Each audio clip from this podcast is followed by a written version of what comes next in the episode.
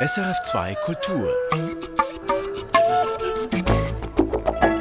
Migration ist nicht nur Kampf und Elend, das erfahren Sie heute von der französischen Filmemacherin Eleonore Serray. In ihrem aktuellen Kinofilm Un Petit Frère erinnern sich zwei Söhne an ihre stolze junge Mutter, die mit ihnen Ende der 80er Jahre von der Elfenbeinküste nach Frankreich kam. Wir kommen darauf zurück in etwa einer Viertelstunde hier in Künste im Gespräch. Jetzt geht es hier in der Sendung um den syrischen Schriftsteller Khaled Khalifa.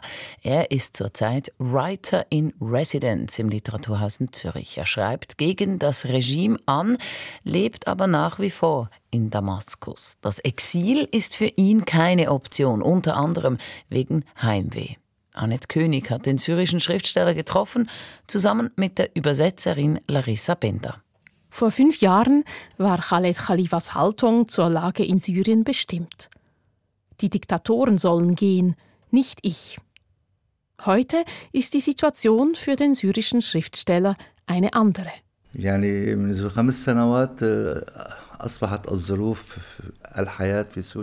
Die Situation hat sich überhaupt nicht geändert. Das Regime ist immer noch da und äh, kann seine internationalen Beziehungen wieder aufbauen. Die Hoffnung ist also weniger geworden im Grunde genommen. Damals hatten wir noch ein bisschen Strom, jetzt gibt es keinen Strom mehr. Damals hatten wir noch Benzin, jetzt gibt es kein Benzin mehr. Also alles ist schwieriger geworden für die Bevölkerung. Khaled Khalifa lebt in Damaskus.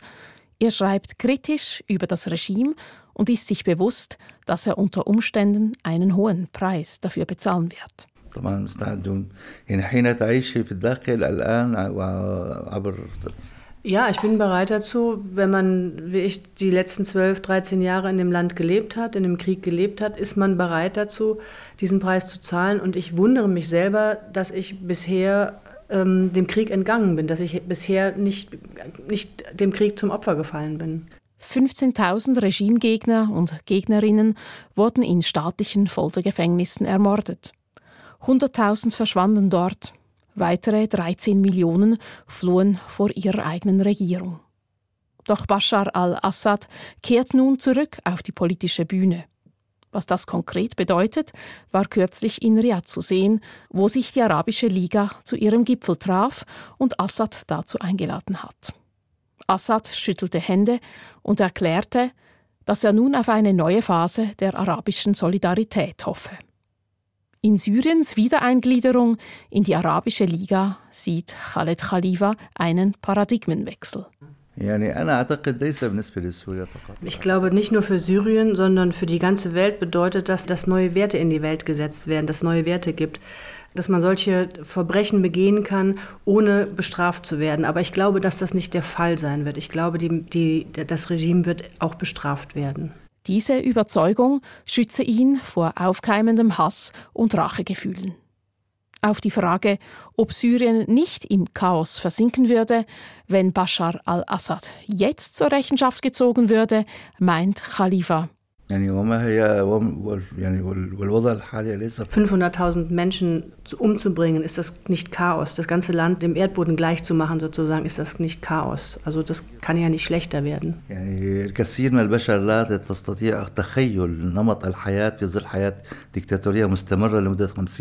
Ähm, also was, was sich andere Menschen auf der Welt gar nicht vorstellen können, ist einfach, wie gesagt, zu leben mit einer Diktatur. Das heißt, diese Diktatur, dieses, dieses Regime mischt sich in alles ein, bestimmt alles, das tägliche Leben. Es gibt nichts, was nicht von dieser Diktatur ähm, beobachtet wird. Und wie kann man, wie können wir als Syrer in so einer Situation leben, 50 Jahre, das ist wirklich etwas Unglaubliches.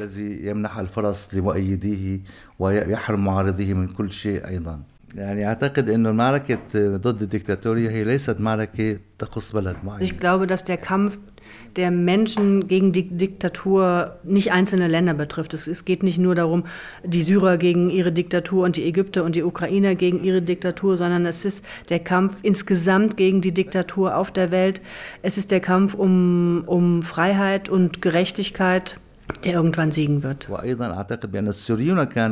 يدافعون عن كل القيم الإنسانية ضد يعني ضد الدكتاتورية يعني يعني حين بدأت الكتابة كان الموضوع الأساسي أو الرئيسي بالنسبة Also als ich angefangen habe zu schreiben, habe ich ähm, darüber nachgedacht und wollte darüber schreiben, wie haben wir eigentlich als Syrer 50 Jahre lang im Schatten der Diktatur gelebt. Und das ist etwas, dieses Thema lässt mich auch nicht los und das ist das Thema, worüber, worüber ich immer schreiben werde.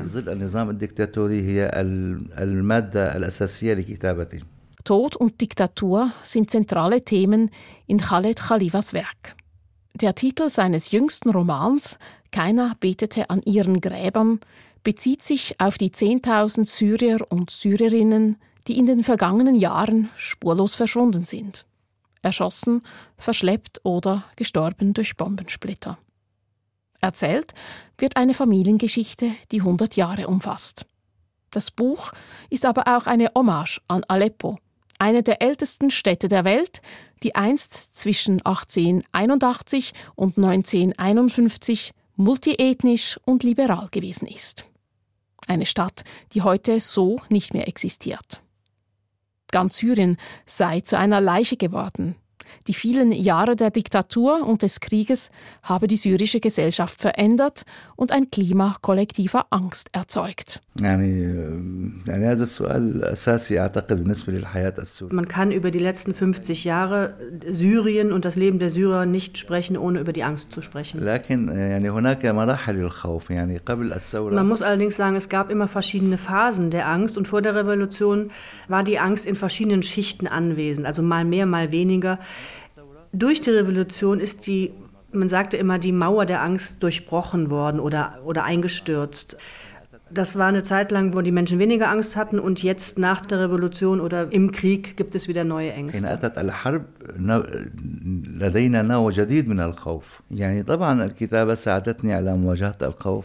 Äh, natürlich hat mir das Schreiben geholfen, diese Angst oder mich mit dieser Angst zu beschäftigen und ich habe einen neuen Roman geschrieben, da geht es genau um Angst, da geht es eigentlich nur um die Angst. Ähm, das Schreiben ist für mich aber immer schon etwas Wichtiges gewesen. Ich habe schon als junger Mann angefangen zu schreiben und äh, habe mir auch, habe auch den Entschluss gefasst, dass mein Leben daraus bestehen soll, zu schreiben. Und man ist natürlich ein etwas anderes. Also wenn man als Schriftsteller in Syrien lebt, dann unterscheidet man sich natürlich auch von den anderen Menschen. Khaled Khalifas Bücher sind Hoffnungsträger. Sie bieten jungen Syrerinnen und Syrern Orientierung. Also was ich höre von meinen Lesern ist, dass ich über sie schreibe, dass ich ausdrücke, wie sie leben, dass mit meiner Stimme äh, der Welt gesagt wird, wie die Syrer leben.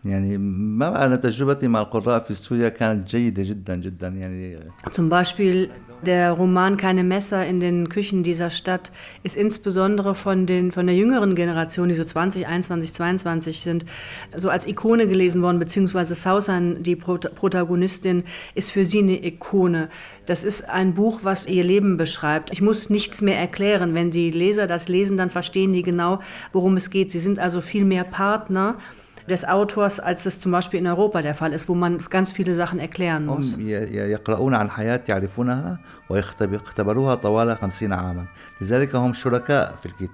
Der Roman Keine Messer in den Küchen dieser Stadt erzählt die Geschichte dreier Geschwister. Sausan und Rashid und der namenlose Erzähler. Sausan ist eine Draufgängerin, die sich Messer zulegt. Rashid, ein Musiker, der in den Dschihad zieht und darin keine Befriedigung findet. Die Geschwister widerspiegeln eine Generation, die keine Wünsche, keine Träume, keine Zukunft und keine Vergangenheit hat. Sie kennen einzig die Wirklichkeit unter der Diktatur. Das Buch wurde 2013 in Kairo veröffentlicht, da es in Syrien verboten ist.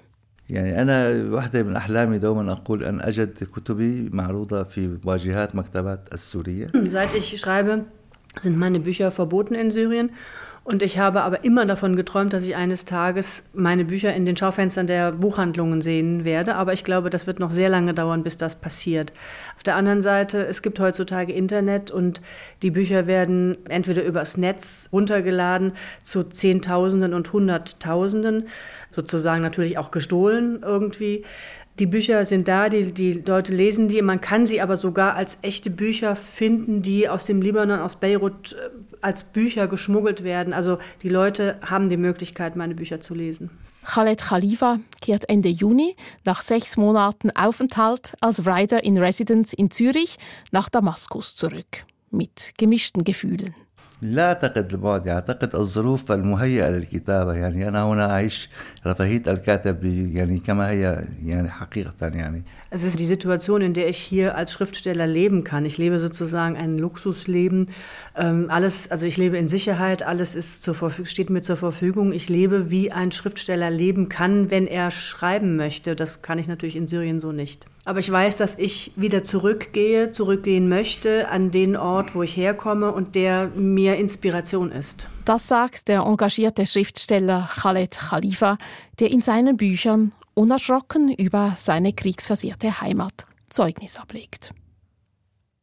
Khaled Khalifa ist zurzeit Writer in Residence im Literaturhaus Zürich. Annette König hat ihn getroffen, zusammen mit der Übersetzerin Larissa Bender. Und von der Literatur wechseln wir jetzt zum Kino hier in der Sendung Künste im Gespräch. Wir schauen auf den Film Un Petit Frère. Er ist der zweite, es ist der zweite Film der Französin Leonore Serraille. Bereits mit ihrem ersten Werk Jeune Femme hat sie eine goldene Kamera in Cannes gewonnen. Man kann also durchaus etwas von ihr erwarten. Und mit Un Petit Frère erzählt sie, Migration ist nicht nur Kampf und Elend. Michael Sennhauser hat den Film gesehen. Leonore Serai erzählt mit ihrem Spielfilm von Rose und ihren zwei jüngsten Söhnen in satten Farben, mit Musik und mit Stolz. Ihre erfundene, aber realistische Migrationsgeschichte betont nicht das Elend. Es sei eine Geschichte voller Eleganz, sagt die 38-Jährige. Parce que la migration, c'est pas qu'une histoire de misère en fait, c'est une histoire de d'élégance aussi. J'ai trouvé très élégant. Donc euh, je me disais que il fallait qu'il se déploie euh, comme n'importe quel personnage de film en fait. Leonore Serai findet Rose und ihre Entschlossenheit elegant und war darum überzeugt, sie müsse diese Geschichte auch mit entsprechender Eleganz filmisch erzählen. Und darum ist es zu Beginn des Films auch die Stimme des jüngsten Sohnes, Ernest, der sich mit romanhafter Eleganz als Erwachsener an die einstige Ankunft in Frankreich erinnert, an 1989 und an die Mutter, auf deren Schoß er saß im Zug vom Flughafen nach Paris. Mama sprach stets mit Autorität, aber ihr Blick war dabei immer ein wenig abwesend. Maman parlait avec un air qui rendait important. En même temps, elle regardait toujours un peu ailleurs. C'était dur de savoir comment elle se sentait. Je veux dire, comment elle se sentait vraiment. Es war schwer einzuschätzen, wie sie sich wirklich fühlte. Ihr Koffer voller Schmerzen, die sie aus der Heimat mitgebracht hatte, blieb ihr Geheimnis. Sa valise pleine de douleurs qu'elle avait rapportée du pays, elle la gardait secrète. Vielleicht weil ich der Kleinste war, klammerte ich mich an ihr Licht und nicht an den Rest. Alors peut-être parce que j'étais le plus petit, je me suis accroché à sa lumière, pas au reste. Rose kommt in den 1980er Jahren mit ihren zwei jüngeren Söhnen von der Elfenbeinküste nach Paris.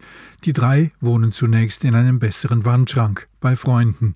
Rose setzt alles daran, bei ihren Söhnen Disziplin und Ehrgeiz in der Schule zu fördern.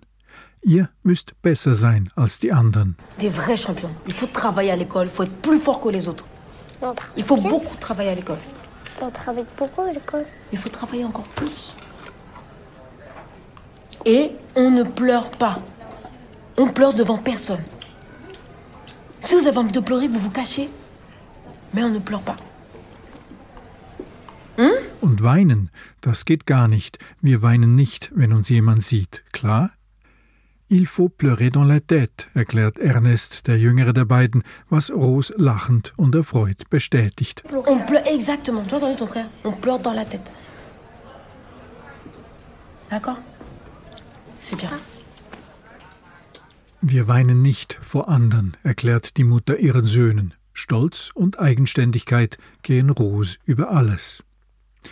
Wir erleben, wie die schöne, selbstsichere junge Frau den guten schwarzen Mann, er heißt Jules César, abblitzen lässt, den Mann, den der Freundeskreis in Paris für sie ausgesucht hat, und wie sie sich dafür spontan durchs Fenster in dem Hotel, in dem sie als Zimmermädchen arbeitet, einen weißen Zimmermann anlacht. Es bleibt nicht bei diesem einen.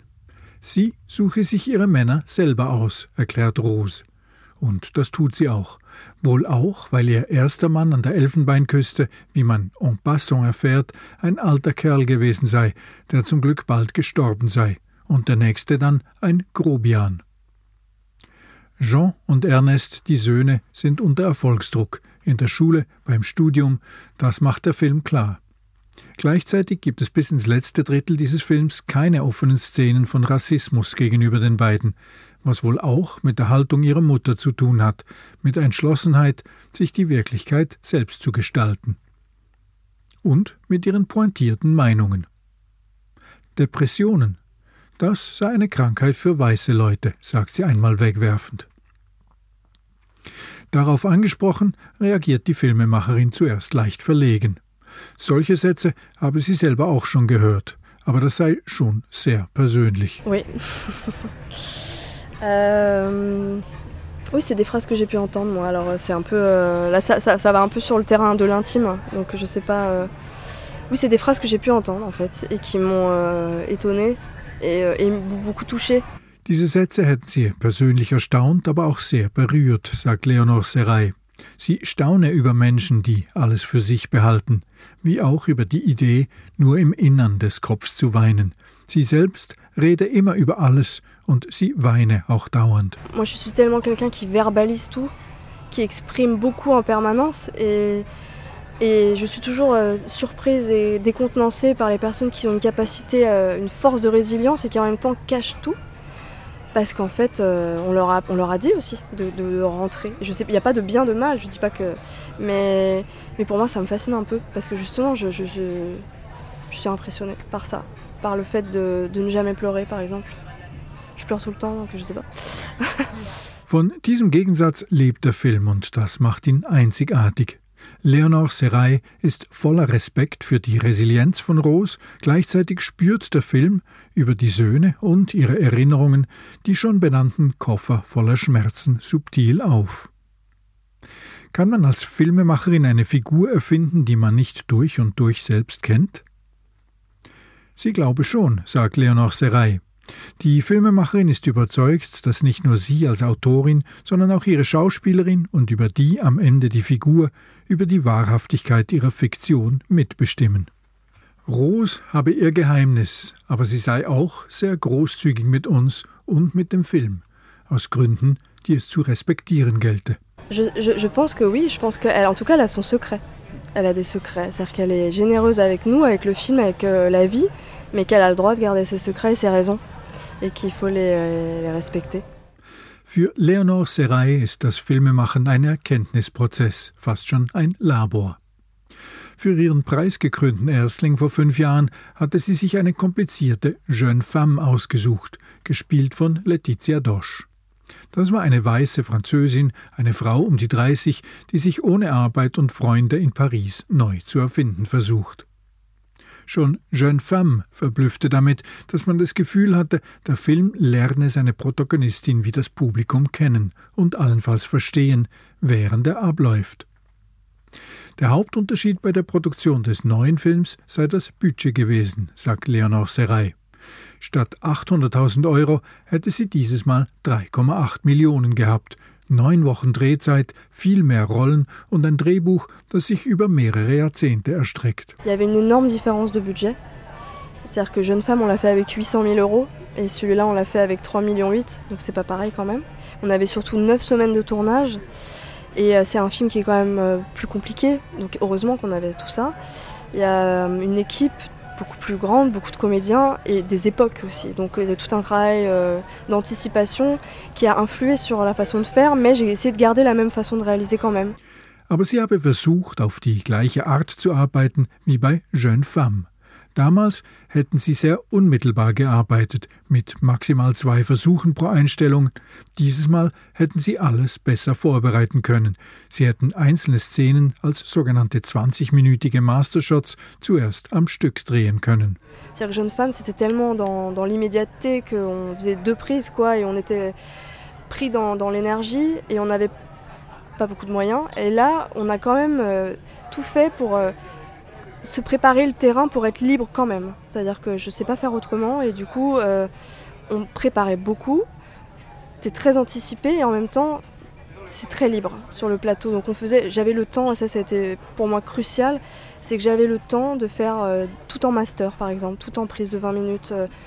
Dazu hätte sie bei ihrem ersten Film die Mittel nicht gehabt. Da hätten sie an einem Tag an fünf verschiedenen Orten drehen müssen. Von der zusätzlichen Drehzeit habe sie dieses Mal enorm profitiert, auch um viel mit den Schauspielern vor Ort zu improvisieren. J'ai jamais eu sur Jeune Femme, j'ai jamais pu faire 10 prises, on n'avait pas le temps en fait. On avait 5 décors par jour là, j'avais le temps vraiment. Et ça, ça a été euh, une découverte énorme d'avoir ce temps, c'était un luxe en fait énorme. Donc, euh, donc j'ai exploité ce temps et euh, j'ai pu faire beaucoup plus d'improvisation aussi. Enfin d'improvisation, j'aime pas trop ce mot parce que je sais pas trop si c'était ça vraiment. Mais de, de, de de varier les choses et de tout le temps se surprendre. Ça m'a, c'était très vivant. Sie habe diesen Zwang zum Ausprobieren bei sich für eine Schwäche gehalten. Darüber habe ihr dieses Mal auch die Kamerafrau Hélène Louvard hinweggeholfen. Die habe immer gesagt, du hast eine Idee?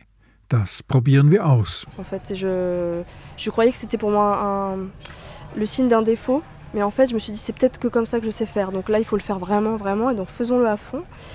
Et j'avais surtout une, une, super chef opératrice qui s'appelle Hélène Louvard et qui est une merveilleuse et qui me donnait l'impression que tu as une idée, on y va, il faut y aller. Absolument, Léonore, il faut y aller. Donc on y allait.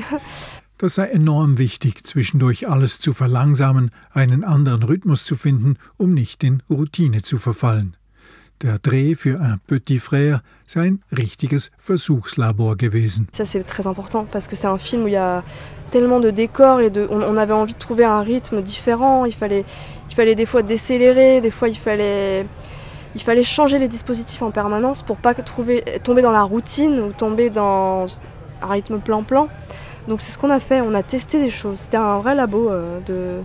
Moi j'ai découvert plein de trucs quoi. So habe sie erst jetzt gelernt, die Kamera hin und wieder fix hinzustellen. Bei Jeune Femme hätte dafür die Zeit gefehlt, da hätten sie praktisch alles von der Schulter gefilmt. Jetzt seien ganz subtile kleine Bewegungen möglich gewesen und sogar Plansequenzen, also längere chorégraphierte Szenenabläufe am Stück gefilmt. J'ai appris qu'on pouvait aussi poser la caméra parce que sur Jeune Femme on n'avait pas le temps de la poser, on était en épaule en permanence quasiment. Et là avec des petits mouvements invisibles et des choses euh, plus chorégraphiées aussi, des plans séquences, c'est vraiment euh, une découverte. Une, voilà, j'ai adoré faire ce film avec elle. Sie habe die Arbeit mit Hélène Louvard als Chefkamerafrau großartig gefunden, sagt Leonore Serray. Dazu gehörte auch die Arbeit mit der Farbpalette des Films. Sie hätten um jeden Preis das triste Grau des klischierten Migrationsdramas vermeiden wollen. Alles sollte schön sein und aus sich heraus leuchten, auch in schwierigen, dunklen Momenten. Donc on a testé plein de choses avec Hélène sur les couleurs. On n'avait surtout pas envie d'être dans le gris et la tristesse. On avait envie qu'il soit beau et qu'il soit dans quelque chose de profondément lumineux, en fait, même s'il y a des scènes difficiles. Voilà, un peu plus sombre. Aus dem gleichen Grund habe sie kaum offen rassistische Momente im Film. Sie habe ihre Figuren nicht darüber definieren wollen. Sie wollte ihnen mehr und anderes bieten, auch wenn Leonore Serai klar ist, dass Rassismus zum Alltag ihrer Figuren gehöre, sie habe das für wenige klare Szenen zurückgehalten. Disons que je me suis pas focalisée là-dessus. Ouais. J'avais envie de leur offrir autre chose. Euh, même si je, je sais qu'il était présent, et que, mais j'ai décidé de, de le garder pour quelques scènes. Und das habe nichts mit Ausblenden der Realität zu tun, sagt Leonor Serai. Es sei vielmehr wichtig, diese Figuren mit dem Positiven zu verbinden. Das sei das Ziel des Films, ihnen Schönheit zu geben und Kraft. Mais non, mais c'était important parce que c'est des personnages qui sont, euh, fallait les associer à du positif aussi en fait. Donc euh, c'était tout l'enjeu du film, c'était de, de leur offrir de la beauté, de la force. Und das ist es denn auch, was Un Petit Frère zu einem ganz ungewöhnlichen Kinoerlebnis macht, weit weg vom anklagenden Sozialton der standardisierten Migrationsdramen. Dieser Film lässt nichts weg, aber er lässt seinen Figuren und damit seinem Publikum die Autonomie und den Stolz. Petit Frère von Leonor Serray läuft ab heute bei uns in den Kinos. Das war's von der Sendung Künste im Gespräch. Die Sendung gibt's jederzeit in ihrer Podcast-App oder auch online auf srf.ch-audio. Und haben Sie noch ein Feedback? Dann gerne per Mail an studio.srf2kultur.ch. Erfahren Sie mehr über unsere Sendungen auf unserer Homepage srf.ch-kultur.